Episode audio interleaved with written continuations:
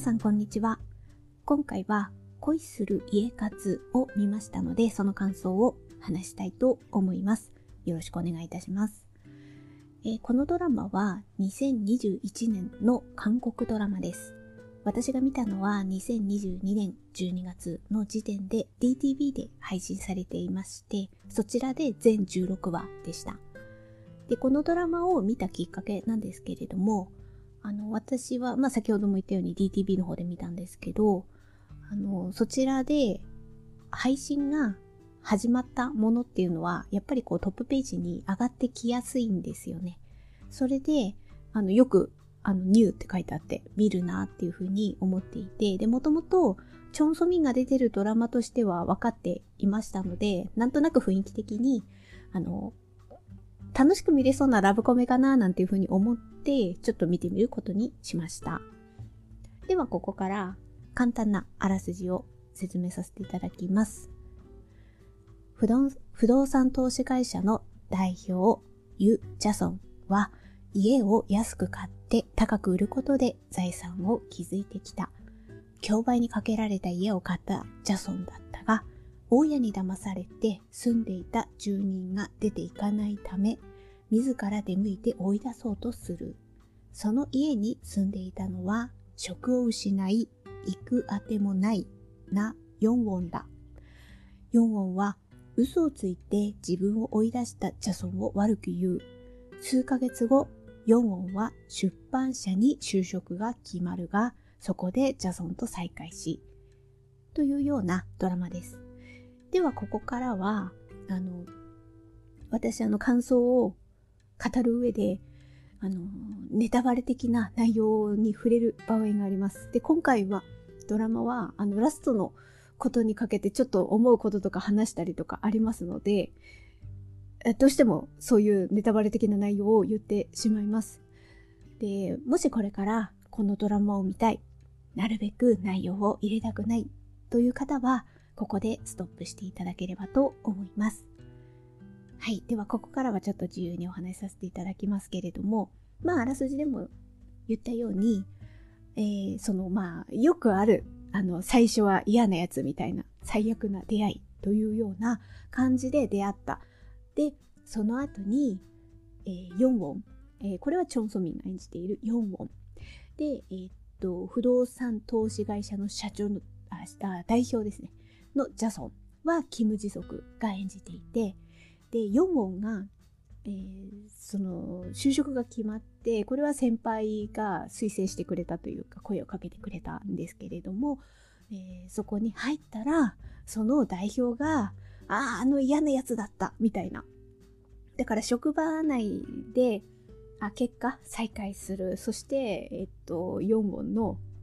あの、まあ、上上司というか、まあ、代表ですからね。そういう関係性でその職場の中で結果関わるざ関わりざるを得ない状況になっていくっていう。まあそこからまあそういうふうに嫌なやつみたいな感じで思っていたのがどのように気持ちが動いていくのだろうっていう。まあこういうところが私はやっぱりこうコメディあコメディじゃないですね。ラブストーリー。これはちょっとラブコメ的な感じはあるんですけれどもそのストーリーを見る上でまあ楽しみな部分ではありますよね。え、こんなになんか怒ってて、ちょっと反発してる感じなのがどうやって変わるの？みたいなね。ここ、ここが腕の見せ所だったりするわけですよね。ストーリーだったり、あとは、あの、その俳優さんの演技だったり、あとどういう見せ方をしてくれるのかっていうところで、なるほど、みたいな、こりゃ好きになるよね、みたいな風に思えるかどうかなんですよね。なんかそこがこのドラマはどうかな、みたいな感じで、まあそそういう意味では、あの、出会いも、なんか分かりやすくて で、分かりやすく反発し合って、で、分かりやすく再会するみたいな感じなので、1話からサクサク見れる感じのドラマではありました。で、えっ、ー、と、じゃあここからは、まあ良かった点と、あ、大きく言って、大きく言って良かった点。で、あとは後半には、ここがもうちょっとこうだったらな、と思う点をそれぞれ話していこうかなと思います。ではまず良かった点っていうところでは、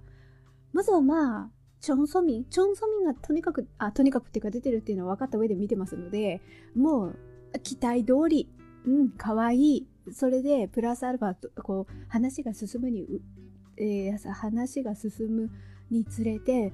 可愛いのは可愛いんだけどどんどん綺麗になっていくっていうところも見どころだしあとは、えー、そのチョン・ソミンが演じているヨンウォンヨンウォンの役どころっていうところも非常になんか共感を得やすい、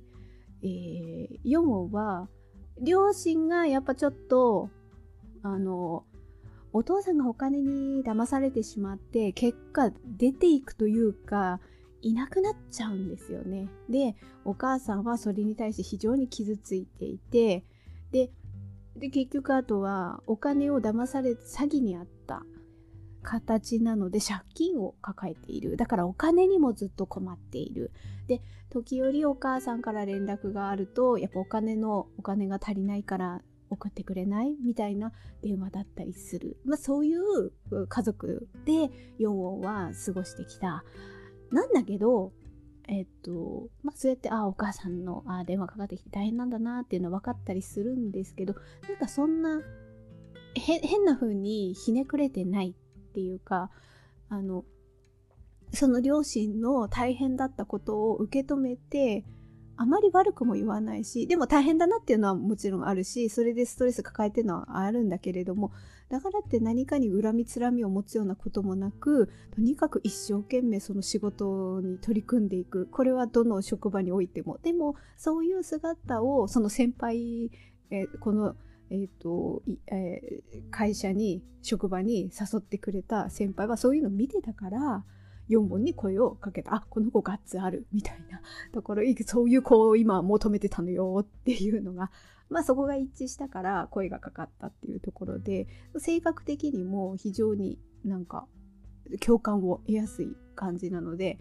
もうなんかこの子がどうなっていくんだろうみたいなところを見届けたいがゆえに私は見ていたみたいな感じはあります。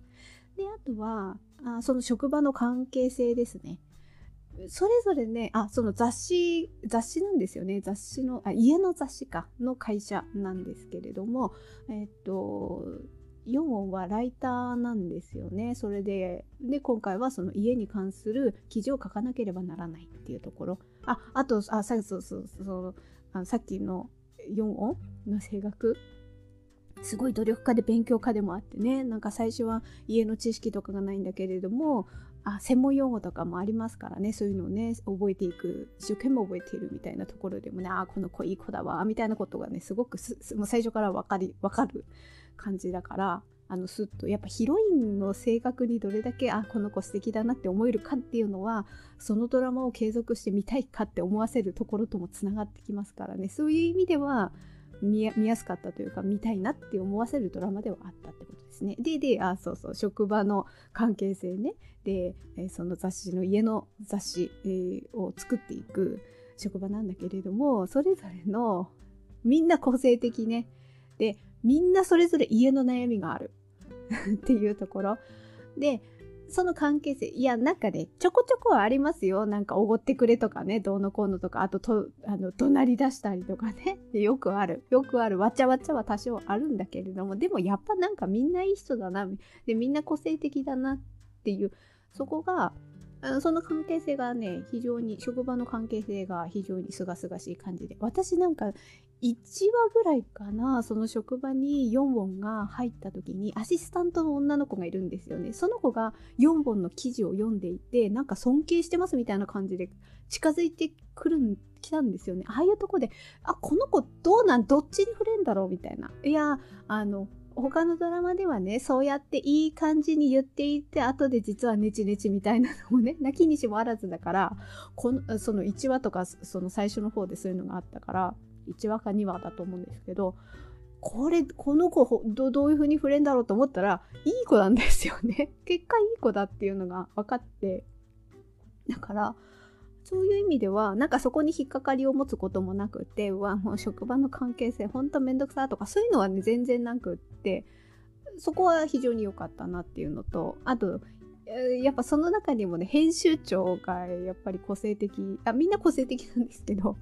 編集長はおなじみの人ですよこの人えっ、と、あの、よく、よくこの人もドラマで、あの、このドラマだけじゃなくて、他のドラマでもよく見かけるキム・ウォネさん。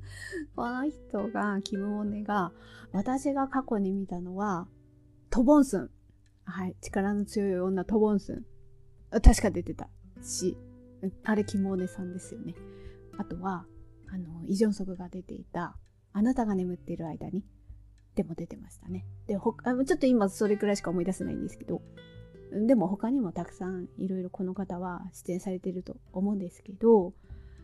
トモンズの時はね、本当でちょっとね、チンピラ、あ、チンピラの一人ではあるんですけど、チンピラのシーンがなかなかあれでね、ちょっとね、厳しかったんですけど、あの、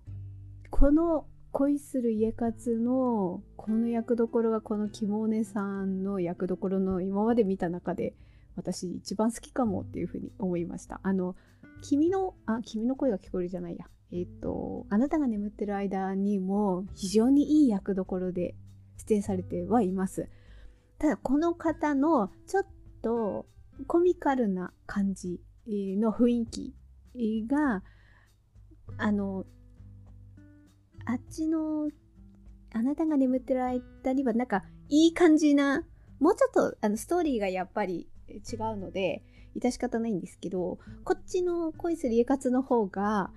はっちゃけていて、コメディっぽいのがよりこっちの方が強かったりするので、でも、なんかいい感じみたいな、あの、代表の、代表がちょっと弱ってる時は、なんかいい言葉かけてくれたりとかする っていう、そこら辺のメリハリが編集長すごく良かったなっていうふうに思ったので、まあ、あの、総じて職場の関係性が、あの、非常に見ていて面白かったなっていうふうに思いました。あとはですね、2番手男子が非常にこのドラマは清々しい感じがありました。1点だけ、あの、カバンの下りは怖い。あれは、いや、あれあれはなんかで、ね、やられたら怖いよ って私は思いますけど、まあ、それはそれとして置いておいて、それ以外に関しては非常に清々しく4本、4本にあの恋心を抱くんですよね。で、まあ、こういうラブストーリーには2番手男子っていうのはあったりして、で、がっつり三角関係になってがっつりでやるドラマもありますけど、こっちはなんかそっと支えるみたいな感じで、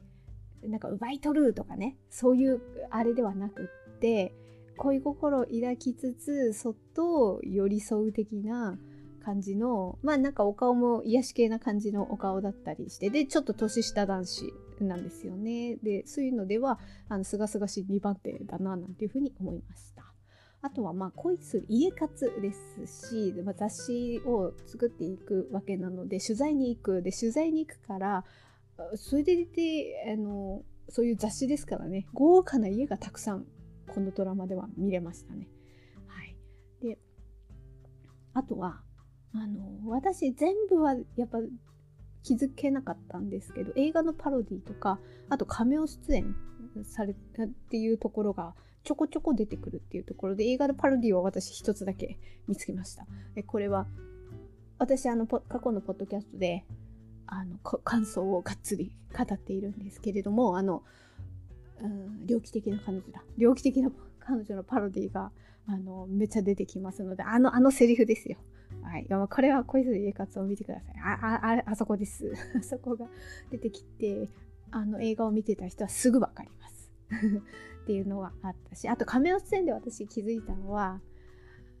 途中で取材さ、取材先でご夫婦が出てくるんですけど、この人の旦那さんの方がハーソ人でしたね。で、えー、これ、この方は、えー、例えば、あれで言えば、うんと、あの、あの、あの、あれです。あれです。あの、あれ。すごいと忘れちゃった。愛の不時着だ。愛の不時着のリージュ隊長のお兄さん役だったりとか、あと1%の奇跡とかに、あ、私が過去見たドラマでは出演されていました。でもこのドラマでは、あの、1%の奇跡とか、あとリーチュー隊長のお兄様役とかの時は、ちょっとこうガ、ガチッとしてる感じの雰囲気だったんですけど、今回出てきた時、いや、出てきた時に、あれ？この人ってすぐわ、あの、目がやっぱりシュッとしてるから、すぐは分かったんですけど、でも、すごい顔がシュッとしてたから、わ、この人こんなに細身だったっけ？っていう風にちょっとびっくりしました。はい。でも、まあ、見てたので、あ見てたのでっていうか、そう、あの、ドラマを過去に見てたので、ああ、この人だっていうのはすぐ分かった、分かったんですけど、分かった割にはなんか、すごいシュッと、なんか顔も引き締まってて、あれ、こんな線細い人だったんだ、びっくりした、みたいな風には思いました。はい。まあ、これらが良かった点ですね。えっ、ー、と、チョンソミンが可愛い。で、職場の関係性が良い。で、すがすがしい2番手がいると。で、豪華な家がたくさん見れて、で、あとは映画のパロディやカメラ出演があると。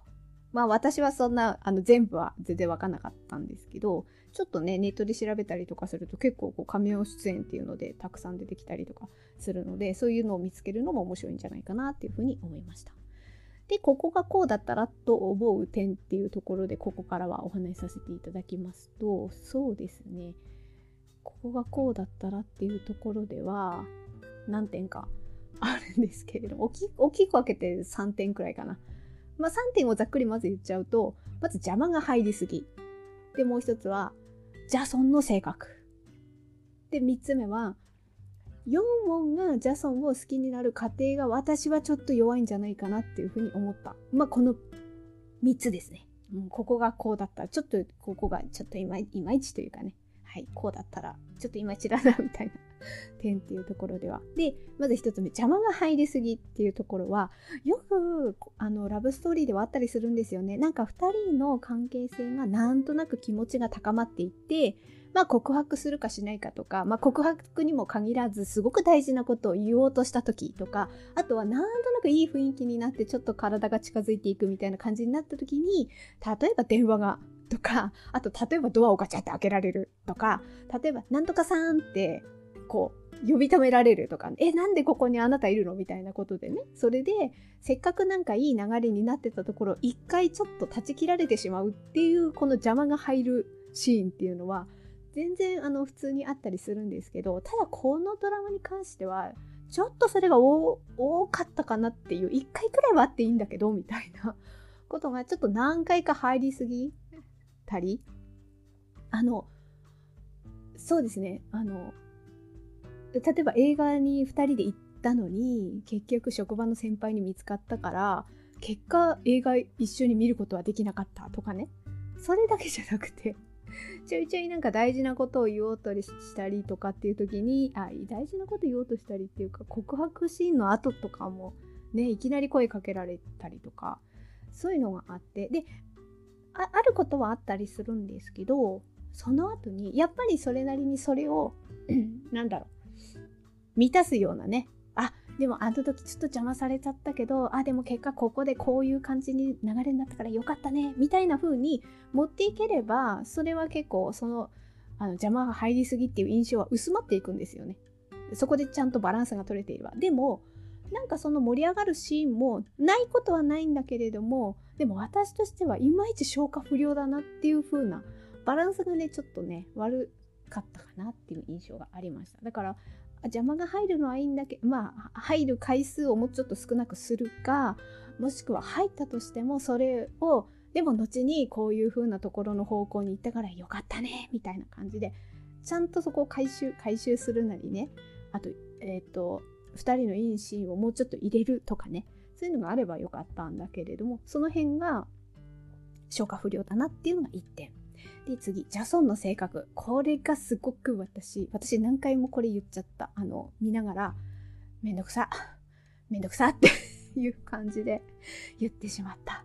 いや、もともと、あ、私はあの、ツンデレの耐久レベルが低い人なので、それは自覚しているので、どっちかといえば、あの、よくありがちではあるんですけど、怒りっぽい男性側が特に、結構ヒロインに怒鳴るタイプの男性はいるんですよ。だから、全然それは珍しいことでも何でもないとは言えるんですが、にしても、何て言うんですかね。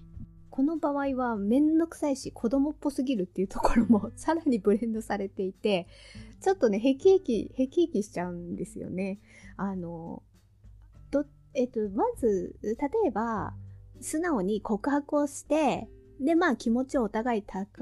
かめ合っってその後にいい感じにそこから落ち着いてってくれればまだよかったんですけどこのドラマって職場恋愛でもあるからでなおかつ自分がそういう職場で恋愛することに否定的な立ち位置でいたからこそそそこを取り繕うために余計に2人が付き合ってるってことを職場の人にバレないようにするっていう流れになるんですよね。でそのために今までも怒鳴っていたんですけれども告白をした後もわざと怒鳴ったりとかするんですよね。でも一応謝ります。謝るんだけれどもでもそこで変に付き合ってることがバレないようにする演技あれがなんかちょっと当たりが強いなっていうのが続ってしまうのがあってそこもめんどくさいしあとはだけどなんか嬉しくってはしゃいだりとかするそこが子供っぽすぎる。なんか見てて痛々しい。なんかそこのバランスってすごい難しいなっていうのとあとそれは見る人のあのなんだどの程度その人が捉えるかっていうところにも寄ってきますけどでもジャソンの年齢とか社会的なポジションとかを考えた時にえあの今までねあの仕事にがむしゃりやってたから恋愛経験がないとか言ったところでにしてもって私はちょっと思ってしまったっていうところがあるのであのそこがちょっとどうかなみたいな。だからあの怒りっぽい性格であってもいいんだけれどもやっぱりあのその告白したあたりからはもうちょっと緩くもうちょっと緩くしてほしかったなだったらもうちょっと見やすかったかなっていうふうに思いました。で、あと、その、ジャソンの性格がめんどくさいっていうところに絡めて言うと、これはもうよくあるんですけど、あの、一旦お付き合いをして、で、二人でいい感じになったけど、その後に何か、あが何かが出来事があって、別れるなり、ちょっと関係性が気まずくなるなり、それはどのドラマにおいてもそれなりにあるわけですよね。で、そこがどういう理由なのかとか、あとどうやってまたそこを着地させるかとかっていうところは、そのドラマの腕の見せ所みたいなところはあるんですけど、あの、その一旦、まあ、今回の場合は別れることになるんですよね。でもね、この別れを切り出す理由が意味わからんっていうこと。別れるにしてもなるほどなそういう理由があったら確かに別れざるを得なかったかもしれないなって思えるんだったら別れたとしても納得はするんだけれどもこの別れた理由っていうところがジャソンがその2番手男子くんに結果遠慮する形で身を引くんですよね。それが別れる理由になるんだけどあまあちょっとその子がねあの、まあ、傷ついて飲みすぎたあまりに交通事故を起こしてしまったみたいなところがあったからそこにあのジャソンがショックを受けて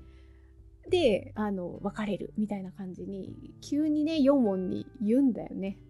で言うんですけどそういう展開になっていくんですけどにしても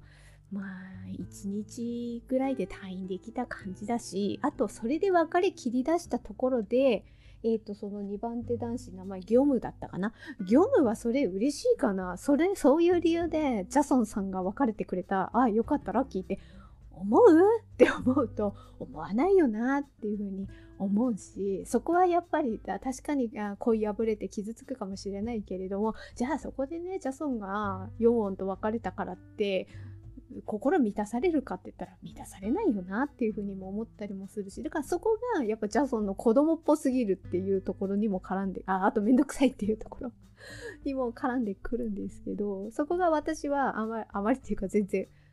その理由で？みたいな感じにだからドラマとして何かちょっとこう一悶着ね エッセンスとして加えるっていう意味ではそういうのはあるけれどもにしてもその理由はちょっとわからないっていうとこがねここがちょっとなっていうところではありました。でえっ、ー、とまあそれがまあジャソンの性格に関することなんですけどまああともう一つでもこれはこここのねジャソンの性格にも絡んではくるんですけどヨンウォンがジャソンを好きになる過程理由っていうところが私はどうしても弱かったなっていう。あまりそこに共感できなかったっていう部分はある。あの逆はわかるんですよ。ジャソンが4音を好きになるっていうのは見ててそりゃ好きになっちゃうよねみたいなことはすごく分かりやすいんですよね。だからあの4音の性格っていうところも先ほど言いましたけれどもジャソンは最初は4音があまりこうお金とかにも困っていたし生活がすごい大変そうだったっていうのはパッと見で分かったんですよね。だからジャソンは最初努力が足りないみたいな感じで4音を見てるんだけれどもそのうちに4音がお母さんから電話があってお金を適宜渡していたりとかあとは、えーと、仕事をする上で最初はそういう住宅の専門用語が分かんない買ったんだけれどもすごく勉強をしてこうついていけるようになって勉強家だっていうことが一緒の職場にいて、まあ、取材に一緒に行ったりとかすることによって分かっていくからあこの子はそういうあのやっぱガッツある子なんだなみたいな頑張り屋さんなんだなとかその養分の素敵な部分が見えてくるんですよね一緒にいるから。だからジャソンはどんどん惹かれていくんですよね。あこの子にもこういう家族で大変なことあったんだなとかね自分もそうだったから余計にこう引きつけられるとこはあったんだろうなとかそういうのがわかるからそこはわかるんですよじゃあねヨンウォンがジャソンを好きになる理由はみたいなところの一応そこはね垣間見えたりするんですよねヨンウォンがあの、業務か。業務。業務はね、ジャソンと家庭教師だったのかなだから、ずっと関わり合いがあって、非常にこう仲のいいまあ、まるで兄弟のような慕っているっていうのがわかるから業務にジャソンの話を聞いたりした時にいやあのすごいいいあ面倒くさいけどいい人だみたいな葛藤は言っているからであのジャソンの両親の話とか聞いていて今日は命日なんだとかなんかそういうこと言ったのかな？だからあ今日はすごい辛い日なんだなとかなんかすごい怒鳴って表面的に怒鳴ってる感じの人だけれどもでもこの人にもこういう辛いことがあるんだなっていうのがそういうものを通して4音も気づいていったりとかするからだかちょいちょいそういうのがあってあこの人はこういう面もあるんだなって分かっていくのは 分かるんだけど だけど私さっきあのねジャソンの性格がっていうことでいろいろ言いましたけどああいうことがあるからそれがあったとしても好きになるかなでも4音はなんかこのジャソンがそういう風に素直じゃないところ変に逆に怒ったりするところああいうところをね可愛げがあるなっていう感じで見てるはいるんですよ4音は。なんかそういうのがねわかるんですよね。えなあなんかジャソンは俺の手柄でこうなったんだぞみたいな感じで4音に言うんだけど4音ははははって思いながらいや本当はそうじゃないでしょって思いながらとはいえまあ可愛げもあるなみたいな感じの雰囲気を4音も出してるんですよ。だから4音はまあ、ジャソン好きみたいだなっていうのは感じたんですけど、やっぱりさっき言ったジャソンの性格がすごい、やっぱりちょっと私には癖がありすぎありすぎて、可愛げ、そこがね、やっぱ可愛げがあるかどうかって見えるかどうか問題なんですよね。だから4問は見えたんでしょうね。私は全然見えなかったけどっていう、ここの違いがあったから、やっぱそこに共感できたら、この2人を応援したかったり、するんだけどもそこがちょっと私は引っかかってしまってなかなかそこまでねなるほどだから好きになるよねっていうところまでは心寄せてみることはちょっとできなかったっていう。でこれここでまあすごいこうそれを象徴するようにすごい気になったシーンが私結構ありましてそこのシーンのことだけちょっと軽くお話しさせていただきますと気になったシーンね。あのヨンウォンが家を建てる。あの家を買うではなくて一から家を建てて建てるっていう夢を、まあ、これ結構後半の方かなをジャソンに話すんですよねそしたらそれに対してジャソンは難色を示すんですよね。あからさまに反対はしないんだけれども、でもあからさまにそれはどうかなみたいな態度なんですよ。だから、そこにちょっと4音も引っかかってというか、まあ傷ついてというか、それでその後にけん後それがきっかけでちょっと喧嘩になったりとかするんですよね。そういう流れがあるんですけど、あそこって結構私結構ポイントだと思うんですよね。え、どうなのそれみたいな。えー、ね、だからそれがもしどう、どうだったらよかったかなってこれ妄想するわけですよ。そういうね、ネガティブな、自分にとって、あの、いや、これはちょっとなって思うシーン見たときに、いや、こういう流れだったらよかったんじゃないかなっていうのをね、あの、代わりのストーリーとして私よく考えたりとかするんですけど、あのシーンにおいては、あのね、例えばですけどね、編集長いるじゃないですか。編集長が、例えば、ヨンウォンがそういう家を建てる夢がある。ね。それを、例えば職場でポロッとこぼす。そしたらね、編集長がね、まあ、あんな性格だからね、そんなことできるわけないじゃん、大変なんだぞ、みたいなことでわーって言うわけですよ。それで傷つく4本。ね。そこまで否定しなくてもって傷つく4本。で、それをたまたま聞いていたジャソンが、後から後に4本を励ますみたいな、あの、ジャソンが応援するね、そういう立ち位置だったら私は良かったんじゃないかなっていうふうに思ったんですよ。他の人は否定するけれども確かに難しいことは難しいけど自分は君の夢があのに進めるようにあの応援するよっていうそういう立ち位置でそういう会話をなんかフォローするような感じだったらああこういうこと言ってくれたらヨンはジャソンのことそりゃ好きになるよねって私思えたと思うんですよ。でも違うんですよねここここって。やっぱり難色を示すのがジャソンなんですよね。で後からこうなんかね言い訳みたいな感じしますけどね。君が大変になると思うからみたいなこと言ったりとかしますけど全然全然私はそこはね納得できなくって。ででこれがねラストに私かかってかかってくるというかこれの恋する家活のラストが結構賛否みたいなところはあったりとかするんですよね。で、私はここのシーンがあったから、結果ラストはあれでよかったんじゃないかな。最初はね、やっぱり、え、で、で、どうなんの？この後みたいなことは多少思ったりはしましたけど、率直に言えば思いますけど、でもなんかよく考えてみればそうそうで、ああいうことも言ってるような感じだったかでももちろんね、何年後っていう感じだから、変わってるかもしれないけれども、でもなみたいな。私ね、あのシーンがやっぱどうしても引っかかってて、だったら、もうちょっとフラットな関係性で、まあ結局はどっちつかずかわからないみたいなラストになるんですよ。再会はするんだけれども、でも、あの、ヨンウォンはちゃんと自分の夢を叶えてるっていう感じなんですよね。だからそれはそれで良かったんじゃねえの？みたいな風に。私はそこで、なんか納得させることができたっていう感じはありますね。だから、すごくヨンウォンとジャソンの2人がいいと思っていて、応援していたみたいな立ち位置だったら、あのラストはどうなんだろうっていうふうに思う思いが強かったかもしれないです。でも私は、さっき言ったようにね やっぱりね、このカップルにおいて、他の人がたとえ否定的なことを言おうとも、この人だけは肯定的に自分のことを見てくれるみたいな、お互いにそういうふうに思える関係性が私いいんじゃないかなってか、まあこれ勝手な私のね 思いなんですけど、そういうふうに思っていて、そこにこの2人は私はちょっとね、当てはまれなかったなっていうのがあったんですよね。だから、あの、あのラスト。で、あの、4音は4音で夢を叶えてるわけじゃないですか。だからまあ、まあそれはそれでいいんじゃないかなっていう、だからフラットな関係性でいて、でまあもちろんその後にどうなるかはわかんないけど、みたいなね。だからどっちつかず、あそこでは答えは出していない感じですよね。再会はしたけど、じゃあその後どうなるのっていうのは答えは出してないみたいな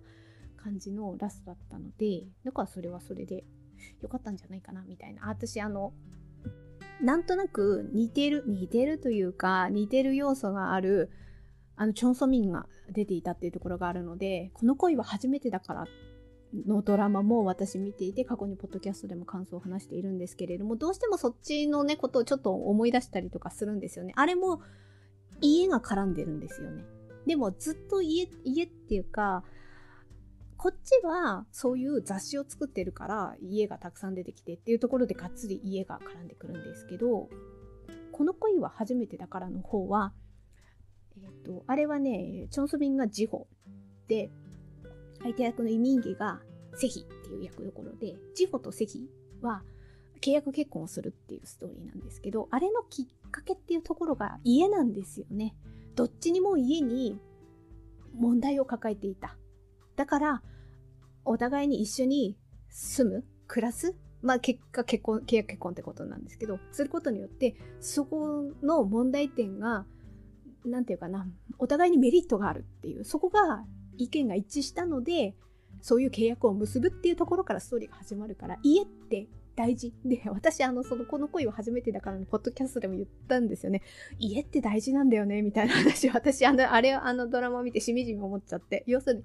あの、安心して物事を考えられる自分の場所、まあそれは家があるってすごい大事なんだよねって思わされたみたいなことをああのポッドキャストの感想でも言っていて、ここでもね、それが